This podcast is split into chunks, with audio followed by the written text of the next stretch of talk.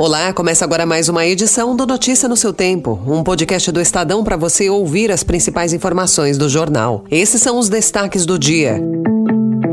Israel diz que Gaza só terá água, comida e luz se Hamas soltar reféns. Banco do BRICS destina ao Brasil um bilhão de dólares em financiamento. E o retorno de Xuxa às telonas após 14 anos. Hoje é sexta-feira, 13 de outubro de 2023. Estadão apresenta Notícia no seu tempo.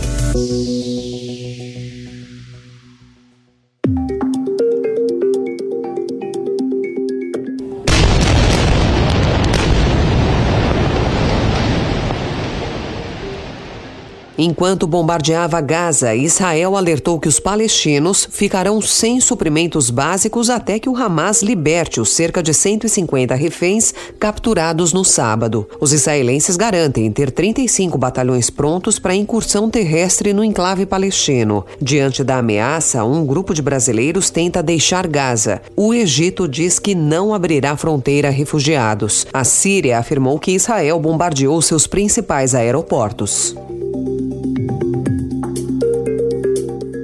A ofensiva do Hamas contra Israel inflamou a polarização política no Brasil, gerou divisões no PT e na esquerda e deixou o governo do presidente Lula na defensiva. Embora Lula tenha condenado os ataques, há nos círculos político e diplomático cobranças por um posicionamento mais enfático do governo federal e do chefe do executivo contra a organização muçulmana sunita que age em território palestino. A guerra na região da faixa de Gaza provocou uma ampla mobilização de cunho político na internet no Brasil, com marcado protagonismo da direita.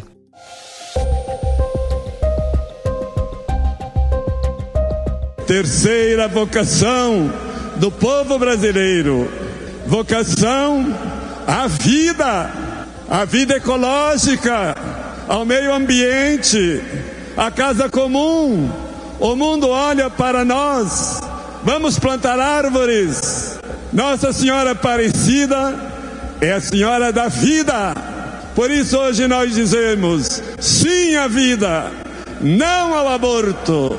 O arcebispo de Aparecida, Dom Orlando Brandes, fez críticas ao aborto ontem, durante sermão na missa do feriado de Nossa Senhora Aparecida. Questionado depois, em entrevista coletiva, se as menções ao aborto e à justiça teriam relação com o debate sobre a descriminalização do aborto no STF, Dom Orlando afirmou que sim. O Supremo começou a julgar em setembro uma ação que defende descriminalizar o aborto feito por mulheres com até 12 semanas de gestação.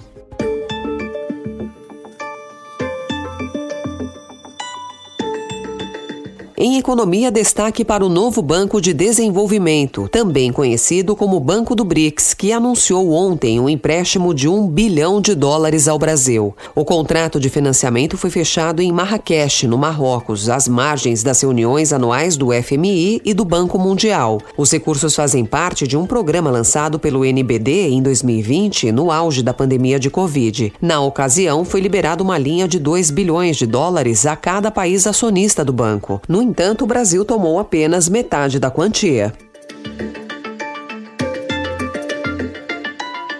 E para preservar emendas parlamentares, caso o governo precise bloquear despesas para cumprir a meta fiscal no ano que vem, um grupo de deputados na Câmara tem estudado incluir no relatório da Lei de Diretrizes Orçamentárias de 2024 um dispositivo que estabeleça regras e limites para contingenciamento desses recursos. A ideia ainda é preliminar, mas há disposição dos congressistas de que essa eventual saída seja construída em alinhamento com o próprio executivo. Entre deputados, há uma percepção de que o executivo tem se fortalecido por meio dos contingenciamentos e, diante disso, seria preciso garantir um empoderamento ainda maior do Congresso sobre o orçamento.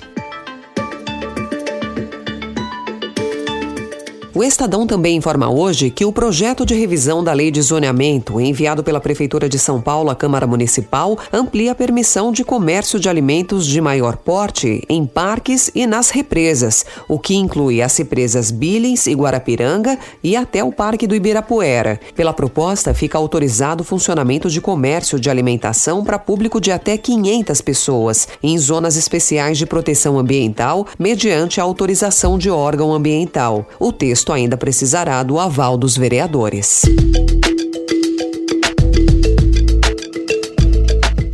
O ex-chefão da Fórmula 1, o magnata inglês Bernie Eccleston, declarou-se culpado de ocultar 400 milhões de libras em sua declaração de impostos e foi condenado a 17 meses de prisão por fraude fiscal. A confissão foi feita ontem durante a audiência em um tribunal de Londres, no qual também ficou definido, por meio de um acordo, que ele terá de pagar 653 milhões de libras ao governo britânico. Foram 18 anos de impostos sonegados. Aos 92 anos, Eccleston não terá de cumprir pena em regime fechado. Qual o problema dela? Adolescente. Luna, você precisa ser responsável. Sou responsável. Só se for aqui nesse mundo da Luna aqui que você vive.